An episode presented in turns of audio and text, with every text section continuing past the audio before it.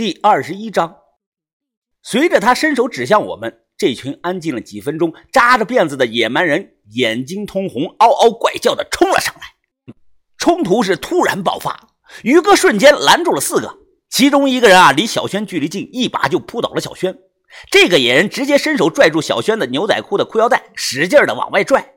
小轩紧抓住自己的牛仔裤，脸色涨红，破口大骂畜生。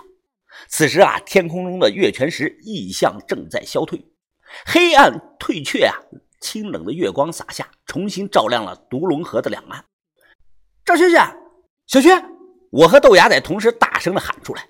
我想跑过去救小轩，结果被一个同样赤膊魁梧的男的挡住了。他要抓我，我立即躲开了。我向老福那里跑啊，我知道他有枪。福叔，快把你的枪给我，快啊！老福脸色惨白。啊，不行啊！如果我们在这里杀了夏尔巴族人，啊，绝无可能活着走出迷药山的。我看到不远处的火堆旁啊，有两男的抓住小轩的双脚，正向外拖。小轩在地上挣扎着乱蹬腿，拼命的大喊大叫。我红着眼睛大喊：“给我枪！给我枪！去他妈的夏尔巴人！”不，我不行啊！我不能把枪给你。老福的脸色苍白，依然是连连的摇头。我直接动手去抢了。老福拼命的伸手阻拦。动作幅度太大，他背的那个竹筐啊，直接就掉在地上，摔翻了。那把老猎枪掉了出来，同时啊，还有个木质的红色盒子也滚了出来。老福爬起来，竟然先去抓那个木头盒子。我直接捡起了地上的猎枪，啪啪啪，朝天上连开了三枪。都他妈的给我住手！于哥一对四不落下风，他一脚踹开缠着他的一名夏尔巴人，快步的向我这里跑来。拽小轩牛仔裤的这个男的啊，听到枪声，抬头愣了一下。就在这个时候，小轩红着眼睛突然从地上坐了起来。他拽住这个男的的辫子，同时从后背抽出了一把钢刀，毫不犹豫的直接捅进了这个男的双腿之间。一声极其惨烈的惨叫啊！这男的双手捂住自己两腿之间，血滴答答的往下流，疼得他在地上来回的打滚。小轩又冲了过去，举起钢刀，连续朝他下半身扎了七八刀。每一刀都刺得很深啊！溅出来的血像喷泉一样喷到了小轩的侧脸上。很快，这人躺在地上不动弹了，爬起来，脸上全是血。小轩双手攥紧刀把子，微微的喘气。他不断的来回的用刀指着周围夏尔巴族男人：“别动！”我用猎枪瞄准眼前的扎米王：“再敢动一步，我一枪打死你！”扎米王只是眯着眼睛看着我，不说话。对方魁梧彪悍的身材给了我极大的压迫感，我全靠手中的枪壮胆子，让自己别露怯了。福叔，你帮我翻译一下，把原话告诉他。老夫正要说话，这个时候啊，忽然听到那个骑在马上、穿着蓝色宽衣宽袍的平头男人说道：“喂，你们这帮人从哪儿来的？一个个鸡头白脸的，给我在这儿刺捣啥呢？这是小样，真他妈不想活了是吧？”不同于只会嗷嗷鬼叫的其他人啊，这个人会说普通话，而且还是标准的东北味儿的普通话。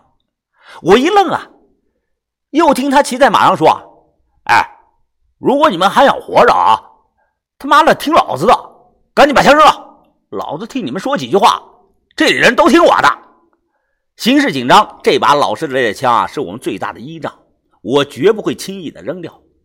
回过头来，我喘着气。问马上的这个人：“你、你、你不是夏尔巴人，你是什么人啊？哪里的？狗屁！老子才不是夏尔巴人呢！”他双手拽着缰绳：“我是这里人人敬仰的帝师，老子是东北铁岭的张彪，帝师张彪，知道吧？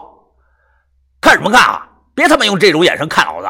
除了你们，这里其他人都听不懂汉语。哎，我最后说一句啊，你要是想活命，就照我说的做啊！”把头，把头想了想，皱着眉：“形势不利呀，就算开枪打死几个，剩下的其他夏尔巴人也会围攻我们。”云峰啊，把枪扔了，听这人的。我一咬牙，扔掉了手中的猎枪。看我扔了枪，老福松了口气，他很惧怕夏尔巴族群呐。后来啊，我知道张彪的确是铁岭人，和我呢算是半个老乡。他因为在东北犯了诈骗罪啊，逃难逃到了迷药山这里。夏尔巴族系啊，作为古羌三后裔，唐乌特党项人的敬祖，也像最早的西夏党项人一样，十分敬重鬼神巫术，尤其对星象学和天象学特别的迷恋。夏尔巴人把看星象仪、祭祀等活动啊，通称为详解。他们把懂详解之术、有大智慧的人啊称为帝师，就像在神秘的西夏纪录片中提到的格举派高僧帝师热巴一样。铁岭人张彪啊是个诈骗犯，学习能力极强啊，他在短短一年的时间内啊就学会了夏尔巴语。并且靠忽悠，成功的在夏尔巴族里当上了唯一的帝师，深受包括扎米王在内的所有夏尔巴人的敬重，甚至为了讨好他呀，还让他在族里娶了四个老婆。